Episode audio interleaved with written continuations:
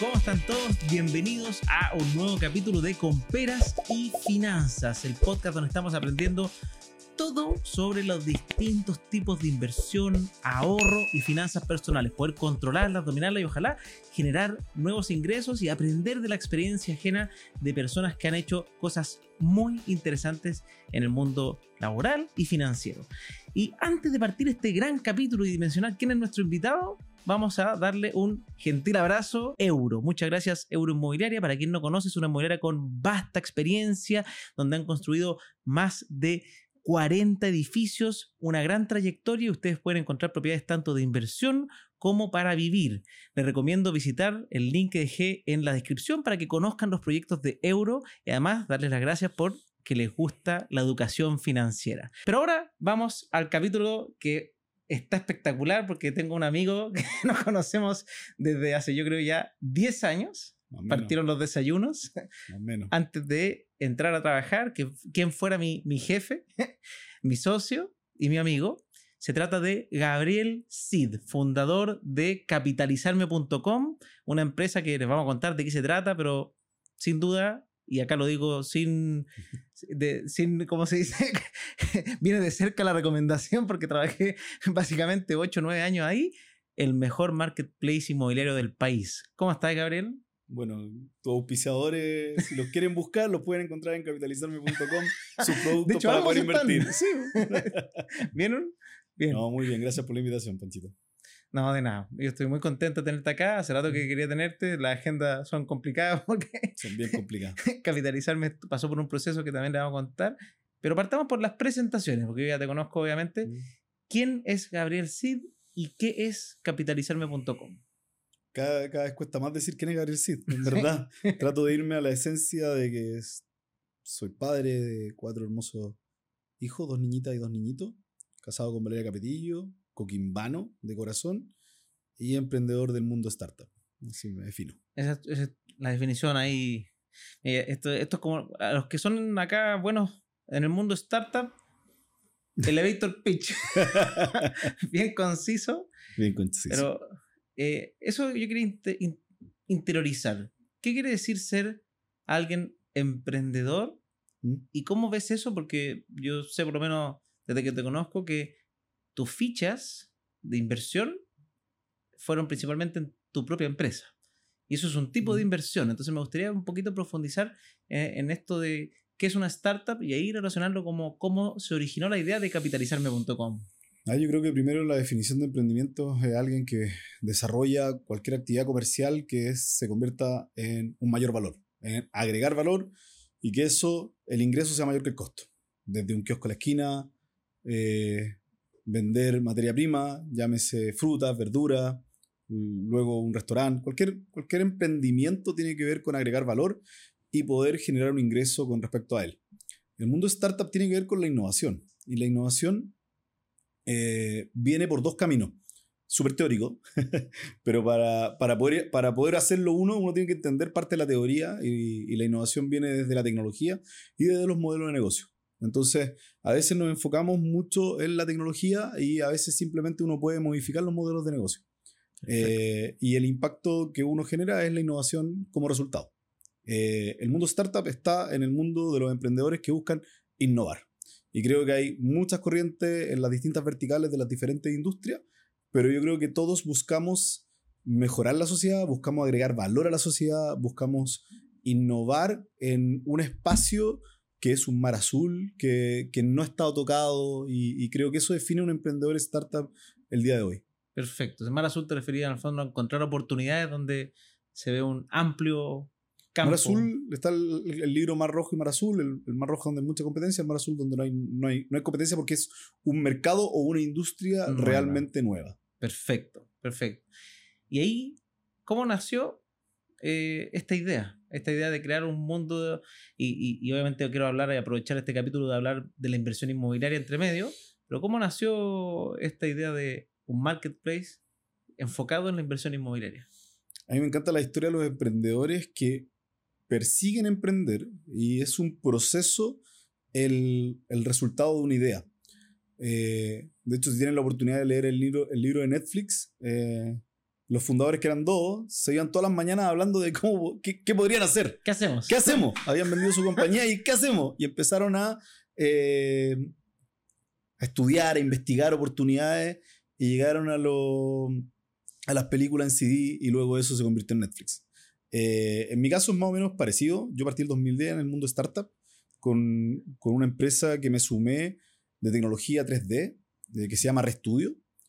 Estuve ahí cerca de un año y todo lo que aprendí en 3D lo llevé a, a mi siguiente startup, eh, donde yo veía un mar azul en el mundo inmobiliario, una industria, lo remonto al año 2011, una industria donde la- las tecnologías ligadas al mundo inmobiliario solamente eran los portales inmobiliarios. Sí, no, había, un- no había más tecnología que eso. Los dinosaurios, como le decíamos. Yo, yo buscaba eh, entregar una tecnología la cual fuera escalable en el mundo y sirviera para mejorar el proceso de decisión de los clientes. O sea, que los clientes pudieran ver un, un modelo 3D de mejor definición, con mayor claridad, con mayor simpleza y que fuera escalable en el mundo. Y esa empresa estuvo del 2011 al 2013. Levanté capital. eh, fu- en esa época había muy pocas startups. Eh, levanté aproximadamente 500 mil dólares para la época y eh, se acabó el dinero. La tecnología era muy buena, las ventas eran muy malas y viene un proceso de, eh, de búsqueda. Y en ese proceso yo había aprendido años atrás de, de un mentor, eh, que su nombre era Aldo Buki, que me dijo, "N- no te cambies de industria porque los emprendedores van profundizando en la industria. Entonces a medida que tú estás en una industria, tú vas aumentando el conocimiento de esa industria, Mm. vas mejorando tu network de esa industria, vas entendiendo los negocios en torno a esa industria y eso te va a permitir pivotear de mejor forma.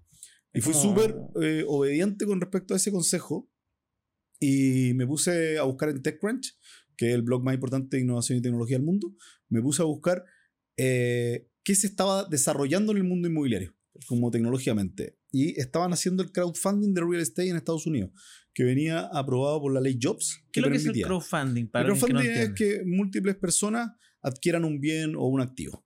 ¿ya? Perfecto. O sea, Entonces- nos juntamos 100 personas y compramos un departamento, por ejemplo. Exactamente. Entonces eso estaban haciendo en Estados Unidos, nacieron más de 1.500 plataformas 1500. en el mundo. Se esperaba que era como un boom. Eh, y de esa plataforma hoy día hay una muy grande que ya está abierta en la bolsa que se llama Farmrace y otra en Inglaterra, pero no, no hay más. O sea, todas murieron.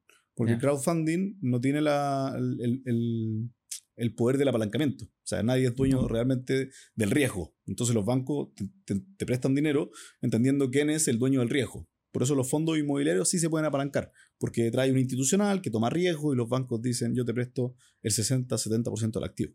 A las personas les presta el 80 o el 90% del valor del activo, lo cual es muy beneficioso. Entonces, al ver esta oportunidad dije, wow, esta es la, esta es la mía. Eh, me voy a subir a esta ola que están haciendo, no hay nadie en la tama haciéndola, y dije, aquí la hago yo.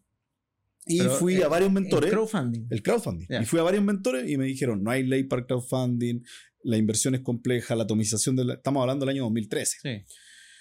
Entonces, Ni yo creo que... cuando- la ley fintech. si-. No, no existía nada. Pues entonces, pero sí tenían razón mis mentores de que en Latinoamérica era muy complejo levantar una plataforma de crowdfunding eh, como las que estaban haciendo en Estados Unidos. Y las confianzas, además, porque el crowdfunding requiere bastante. Requiere mucha confianza, o sea, que la gente te transfiera dinero Mm. eh, y que tú se lo administres. Entonces, si no hay una ley por detrás, adivina qué pasa con ese dinero. La gente se arranca. Oh. O sea, y llega el- aparece y- alguno que otro bueno, pero los que hacen las cosas mal hacen que todos los que tienen buenas intenciones caigan en el saco, además. Sí, así es.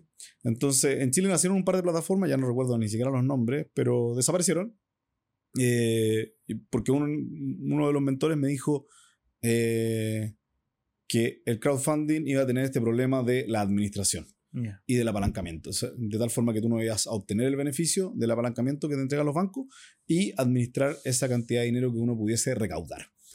Pero se me encendió la ampolletita del mundo de las inversiones. Y el mundo de las inversiones fue tan simple como en el mundo millones de personas invierten en propiedades y les va bien, a la mayoría. Sí. Entonces, Gente que ni siquiera como- sabe. fue como- esto es algo que se puede democratizar. Porque no se trata de crear un negocio simplemente por el hecho de ser negocio. Si no impacta en la sociedad, no, no llegas a generar una, capila- una capilaridad que te permita hacer un negocio escalable. Eh, y creo que hay algo de romanticismo en querer impactar, en querer pegarle eh, a la sociedad y que traiga un beneficio. Eh, cuando yo partí, la mayoría de las inmobiliarias le vendía eh, departamento a doctores o a empresarios. Nadie le vendía a un joven de 25 años. No. Entonces, Y otras carreras muy poco también. muy poco. Entonces, cuando comienzo con capitalizarme con la idea de generar un marketplace que junte eh, personas normales, donde las pudiésemos educar y pudiesen invertir en una propiedad, eh, me empecé a, a reunir con las personas ofreciéndoles los Starbucks que pudieran invertir en departamentos. Yo les explicaba un modelo de inversión. ¿Es uno de tus clientes que destacó de esos primeros? un tal Francisco Ackerman. Ah, uno de los primeros clientes, ¿no? Bueno, la historia dice que Francisco fue uno de los primeros clientes y a cual, como era, a- como ustedes lo ven, muy bueno para hablar, yo le pedía desayuno porque siempre me da muy buen feedback. Cuando uno emprende, uno necesita tener el feedback de los clientes. Si no tiene el feedback de los clientes, no sabe realmente cómo mejorar y uno tiene que estar abierto a la crítica dura y a la crítica constructiva. Eh, y en ese caso, Francisco siempre tenía disposición de entregarme una crítica muy constructiva. Eh, entonces, capitalizarme nace en, en esa búsqueda, en esa búsqueda de un negocio que fuera a impactar en la sociedad, eh, que llegara a miles de personas, de tal forma que esas personas pudieran mejorar su situación financiera. Y ese punto es clave, mejorar su situación financiera. ¿Por qué fue tan llamativa la inversión inmobiliaria? Primero que todo, ¿qué tiene de especial la inversión inmobiliaria para que, para que le contemos a las personas Mm. eh, cómo la ves tú? Porque hice un capítulo de mi visión, pero me encanta ir complementando. Y lo otro, mencionaste una cosa que me gustó mucho, que es este concepto de tener ciertos mentores, que a mí me lo han preguntado muchas veces, ¿cómo, cómo buscas o cómo llegas a, a- a ese tipo de personas que te puedan ayudar a, a crecer? Y lo otro, que probablemente muchas personas que emprenden nos están viendo, dijiste que tu primera empresa, el capital estaba a punto de perderse. ¿Mm? La gente que te puso plata, ¿por qué siguió confiando? ¿Y, y cómo es ese proceso de, de ocupar la plata de personas que, que supuestamente se metieron en un negocio para hacerlo escalar? Y no resultó como tal, que ahí aprovecho también de, de- de- de hablar de la inversión en startups. que Me muchas- hiciste cuatro preguntas Tres, tres. Y no me acuerdo ni una. Ya, bueno, entonces la primera, inversión inmobiliaria. ¿Por Ya, qué ¿por la qué la inversión, inmobiliaria, ¿Qué tiene inmobiliaria? bonita? A ver, primero que nada, yo estaba en el mundo inmobiliario, por lo tanto, era muy fácil entenderla. Ya. Y como para mí era fácil entenderla, era simple. Y yo me fascinan, me enamora, me encanta la simpleza de la vida. Los negocios son simples. Entonces, tú entregas valor de una forma simple y puedes generar el cambio en muchas personas. Entonces, la inversión inmobiliaria históricamente ha sido buena. Tenemos una sobrepoblación mundial, tenemos un sistema financiero sólido que ha ido creciendo, el cual permite que muchas personas tengan acceso a crédito y a crédito hipotecario. Entonces las personas que se cuidan financieramente tienen estos favores de, de los bancos. Entonces era, era, era un producto que era muy fácil llevarlo a la gente y educar a la gente. Y Mm. sin riesgo. Porque yo sí conozco el tradear desde el 2005. Y creo que el tradear es espectacular, es fascinante, pero es demasiado riesgoso y no es algo que a mí me llame la atención. No creo que genere un impacto positivo en la sociedad. Entonces, me encanta el mundo inmobiliario porque el mundo inmobiliario mira a largo plazo. No te vuelves rico, pero estás bien financieramente. Al, al invertir en un activo a largo plazo, cambian tus hábitos de ahorro. Aprendes a estudiar del mundo financiero. Y, creo que es, el, primer ladrillo de tu gran casa de inversiones.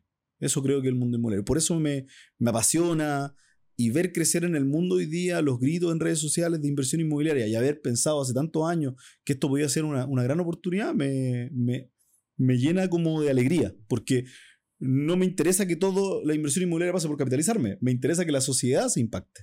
Perfecto.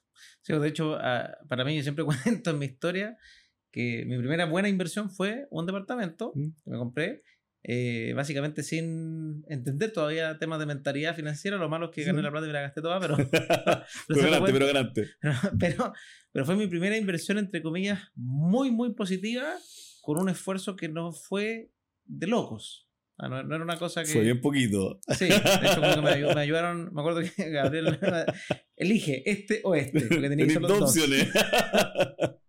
Pero bueno, eh, pero eso es lo interesante. Bueno, ahí tú dijiste sin riesgo, yo ahí añado que mi, mi socio son con los riesgos bien acotados dentro del mundo de las inversiones. Que son riesgos que son básicamente un riesgo endémico de industria ¿Mm? o un riesgo de que uno sea muy desprolijo financieramente al momento de comprar anticipadamente. Así es. Ya, es, entonces, uno, inversión inmobiliaria, eso. Dos, mentores. Eso me gustó que dijiste que hablas con mentores y muchas personas de repente preguntan, oye, ¿cómo uno se relaciona con mentores? ¿Cómo llegar a personas que en verdad te apoyen a tu crecimiento? ¿Qué has hecho tú en esa receta? O sea, yo, aprendí a también. escuchar. Creo que una forma de crecer es aprender de otras personas. Pero uno tiene que buscar personas que admire para, poder, para que te impacte su, su- sus palabras.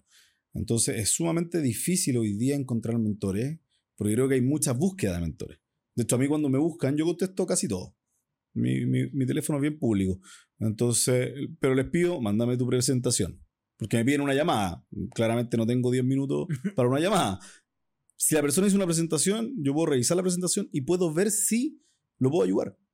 Obvio. Pero si la presentación ni siquiera hizo una presentación, o sea, ni siquiera dio el primer paso de su idea, y eso pasa en el 90% de los casos, es que tengo una idea. Bueno, si tenía una idea, construí una presentación Baja la idea. y, y le- y le mando un link que dice deck, pitch deck, y le mando el link en Google. Y le digo, bueno, ahí, ahí tenéis cómo construirla.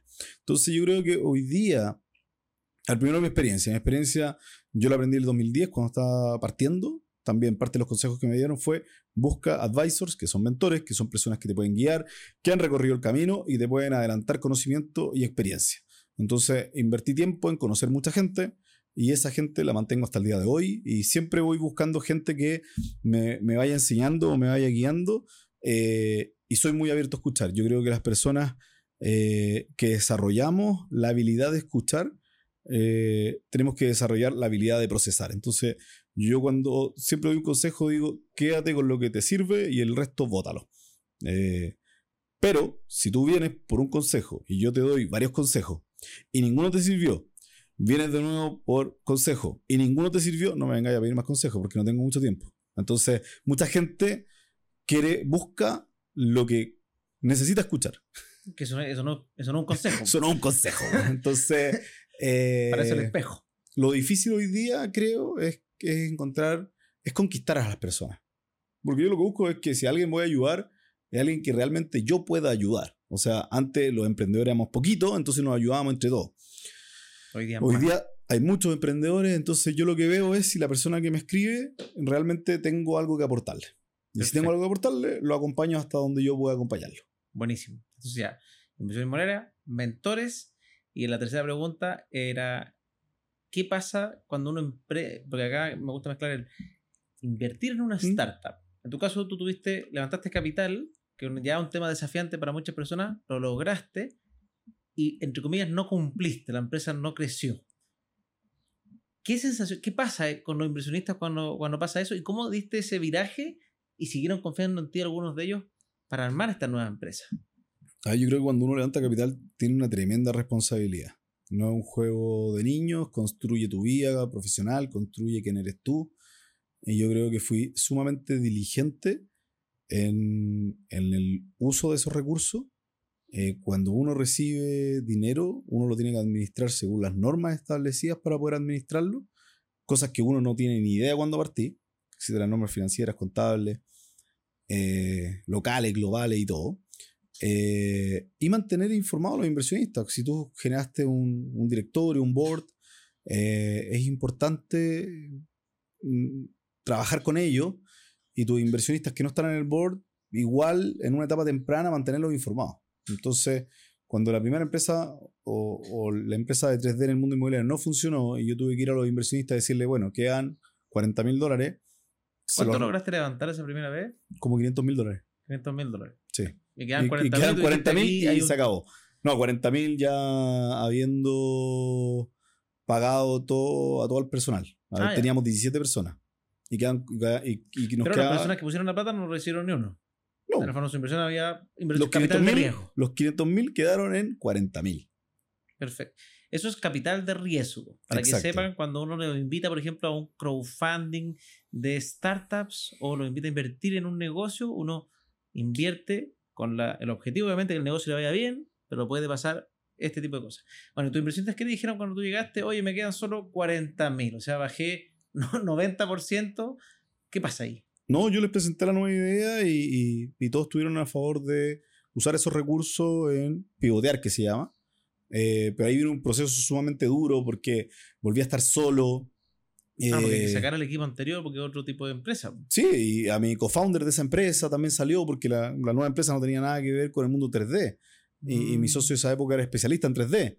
Entonces. No sirve para la sí. No, él me dijo, ya no tengo nada más que hacer acá. Bueno, sigue tú, me dijo.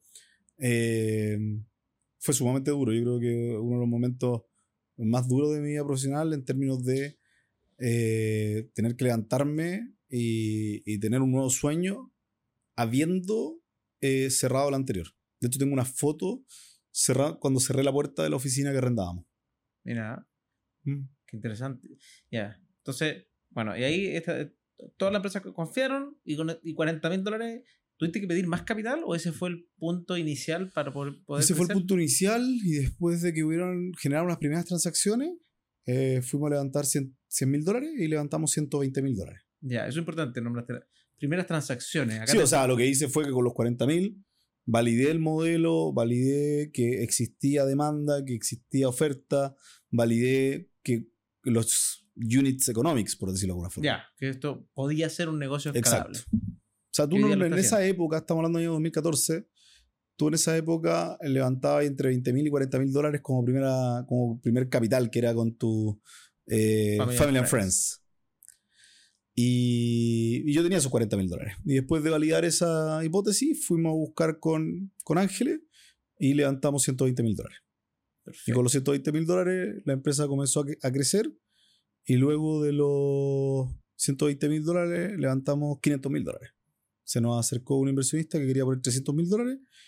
Eh, y, otro, y uno de los inversionistas que estaba dentro dijo: Yo quiero seguir liderando. Y fue con 200 mil dólares más. Ya, eso Pero ya, ya era porque, su proporción. Ya, sí, ya era porque capitalizarme estaba tomando vuelo y todo andaba bastante bien. Perfecto. Pero con 100 mil dólares nosotros hicimos que, que, el negocio funcionara perfecto y creciera. Buenísimo. Buenísimo. Bueno, aquí, si se fijan, hemos repasado varias cositas: inversión inmobiliaria, el tema de los mentores era un, punto aparte, pero me encanta escucharlo porque poca gente logra encontrar esos mentores. Pero esos mentores en, el mundo financiero personal también existen. Seguramente. o sea, tú te convertiste en uno de ellos en las redes sociales, pero el, dar consejos de, a una persona de cómo utilizar su ahorro es súper importante. Totalmente. Y por último, el concepto eh, de startup, de poder invertir en una startup, hacer crecer. Eh, los accionistas de, de, de, capitalizarme, por ejemplo, ellos invirtieron bajo una lógica de multiplicar su dinero por cuánto? ¿O se unieron a la visión tuya y quieren ser parte socio? ¿O hay de ambos? El, mundo Venture Capital tiene, eh, tiene múltiplos eh, y tiene diferentes variables diferentes, en las diferentes verticales. Eh, como, es, como su nombre lo dice, al ser de riesgo, los inversionistas esperan multiplicar su dinero más que tener una rentabilidad anual. Perfecto. ¿No se reparten dividendos, por ejemplo? No, no se reparten dividendos. De hecho, el caso de Apple fue muy conocido. Llegó a tener 100 billones creo que fueron 12 años que se demoró. No, yo creo que más. Una cosa pero fue. Creo que fueron 20 años. Conocido, sin, es conocido 20 años sin repartir dividendos y llegaron a tener 100 billones en caja. De hecho, hoy, día muchas de las tecnologías tienen mucho dinero en las cajas esperando la siguiente ola. Perfecto. Oye, qué interesante. Ahora me gustaría ya pasar para ir eh, finalizando este capítulo, porque siempre me alargo, entonces trato de, de, de, no, de no hacerlo. Eh, entre medio, aprovechar de decirle a todos si les gustan estos capítulos, recuerden suscribirse, dejar en sus comentarios qué otro tipo de invitados les gustaría que traigamos al programa. Pero vamos ya con, con lo final, que es, ¿qué ves? Eh, me gustaría contextualizar así hoy día, bajo un escenario que está con un poquito más de incertidumbre que hace años. ¿Cómo ves que se encuentra la inversión inmobiliaria en, en estos días? ¿Qué, qué nuevas... Eh, verticales están ocurriendo, porque en el mismo marketplace están ofreciendo distintos activos. Entonces, ¿cómo ves que se viene la inversión inmobiliaria para este, por lo menos corto plazo, quizás, que, como lo que todo el mundo está preguntando, y qué va a pasar el 2023, por ejemplo? Y eh, ya unas palabras finales, despedirse y, obviamente invitar a todos a conocernos. Yo creo que hoy día todas las verticales de las diferentes industrias están sufriendo cambios súper abruptos o abruptos y constantes. O sea, creo que cada seis meses todos nos estamos reinventando. Mm. Entonces, todas las industrias están entrando en una lógica de, de startups. O sea, que tiene que, la estar innovación todo. se volvió obligatoria. La, la innovación se volvió obligatoria porque nos encontramos en una crisis inflacionaria, en guerra, en crisis social en los diferentes países, sobrepoblación y muchas, muchas cosas. Entonces creo que hoy día la innovación o el adaptarse, y el adaptarse viene con innovar, eh, está sucediendo en toda la industria. Y en la industria inmobiliaria en particular, eh, hemos visto cómo se ha desarrollado un producto más sofisticado para los inversionistas, de tal forma que hoy día hay mucha, m- m- muchos desarrollo de proyectos que ofrece arriendos garantizados y ofrecen una mayor cantidad de cuota en el pago del pie. Eso hemos visto como las ventajas y no solamente lo tradicional como un descuento ante la baja de la demanda. En el mundo de la inversión hemos visto que se ha mantenido bastante constante. ¿Por qué? Porque al tener eh, una inflación al lado, todos mirándola, eh, el refugio normalmente está en Chile en una UEF. Eh, entonces veo que por el lado del, producto hacia los inversionistas se ha ido mejorando y ha, tenido este, esta mejora por, hacia al- la optimización. la optimización. Mm. ¿cachai? O sea, hoy día quien invierte se puede comprar un departamento con arriendo garantizado cuatro años, lo cual es una locura. O sea, Sí, pues antes era impensado eso. te hay cuatro años muy tranquilo. Desde el punto de vista de otro activo, la sofisticación del mundo inmobiliario ha llevado a muchas personas a comprarse terreno en el sur, a comprarse estacionamientos, bodegas, a participar de parque, de, de- de edificios de estacionamiento, por ejemplo, lo cual encontramos muy, muy choro. Hemos visto ya en niveles más altos cómo están invirtiendo en, en Centroamérica, en Miami o en Estados Unidos en general. Entonces, Están abriendo posibilidades, de hecho, de inversiones a eso me refiero que, que, que- que se ha ido sofisticando y de pasar de un departamento de arriendo eh, de largo, que nosotros le llamamos de contratos anuales, a esta sofisticación en diferentes tipos de activos, en diferentes países, eh, con la profundidad de que sea de largo o sea de corto. Entonces vemos cómo la, la inversión inmobiliaria se está volviendo más sofisticada para los chilenos. Perfecto. Sí, porque algo que sí se ha visto golpeado fuerte es, por ejemplo, la industria de la vivienda propia, Exacto. que ha estado muy. no, los créditos golpeada. lo muestran. Han caído un 40%. Sí, buenísimo. Y ahora sí que sí, ya para ir despidiéndonos, me gustaría también ahí unas palabras finales a las personas. Eh, siempre tres cositas que me gusta preguntar. Ojalá como, eh, tres consejos que le dieras a alguien sobre la inversión inmobiliaria. ¿Mm? Así como que, en qué fijarse, que sería interesante algún, una persona nueva, si hay alguien que está viendo esto y dice, oye, quiero invertir en esto, ¿cómo parto? Eso uno. me encanta hacer estas preguntas que se olviden no, pero eso uno. Eh, y por otro lado, me gustaría básicamente saber eh, cuál es tu portafolio de inversión. Obviamente, cuenta capitalizarme como eso. ¿Mm? Porque, y si inviertes en bienes raíces, que eso me encanta preguntar a todos, como yo amo la inversión inmobiliaria más que otras inversiones, igual hago de todo, pero me gusta saber en qué están invertidos mis invitados. O sea, yo creo que la invitación es a, para quienes no hayan invertido en el mundo inmobiliario, comiencen con algo simple, con algo que entiendan, no con algo que los confunda, ya que se sientan cómodos.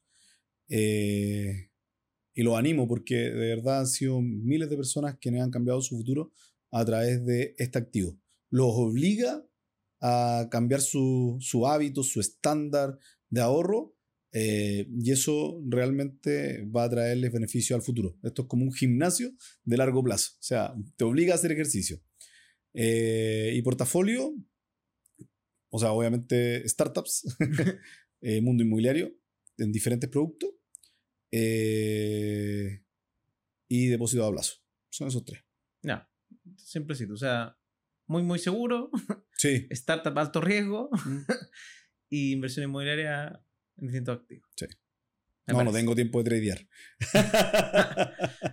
No, pues yo, yo todavía estoy ahí con el trading en, en, base, en, en fase de prueba. Todavía la tengo en capilla. Ah, mis inversiones Sí. siguen siendo más inmobiliaria y otro tipo de inversiones. Igual Oye, me- me gracias por la invitación. De verdad, se pasó bien. No, de nada, me encanta siempre. Aparte, una forma, una excusa para juntarse Sí, y, bueno. y- y- y preguntar cosas que no pregunto siempre.